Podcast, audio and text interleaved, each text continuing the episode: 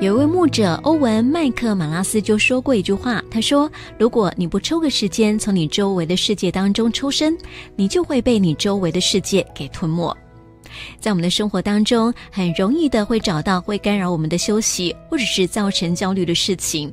他们可以是暂时的享受，似乎能够令我们恢复精神，但是啊，到头来却耗尽我们的精力，并没有给我们真正的休息。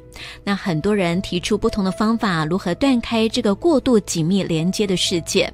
我们可以找到书、文章跟讯息，提供给我们一些方法，让我们不被事情干扰而分散了我们的注意力。但是啊，并不是每个人都会被同样的事情干扰。有的事情可能会对某个人是干扰，但是啊，对另外一个人却不是问题哦。那要摆脱我们生活当中的干扰，我们必须要考虑两件事。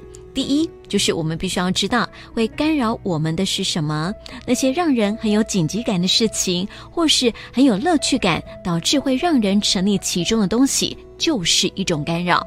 第二，我们必须要愿意放下我们排定的议程，让生命当中最重要的人不会觉得他们是干扰者。那不管那夺去我们心里平安跟休息的是什么事情，我们必须要设定一些限制。那说到这儿呢，我们都知道该怎么做了吧？为了不让干扰妨碍我们休息，或是跟生命中最重要的人有时间相聚，我们可能要，嗯，不要在孩子还没有上床睡觉的时候打开电脑工作，选择定睛在好的事情上，不要被世上的焦虑干扰。在手机上设定特定铃声来辨识家人的来电，那其他电话呢，则是转语音留言喽。选择在周间不看电视。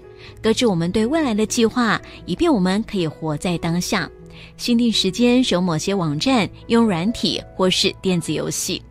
如果我们发现自己持续处在焦虑或是感觉被干扰的状况之下，我们就必须要减少，甚至是停止做那些会使我们焦虑或是搅扰我们的事情。但是啊，这并不容易哦。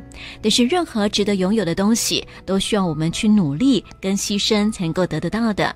不要日复一日让自己被这个世界的干扰阻隔了上帝给我们最好的休息哦。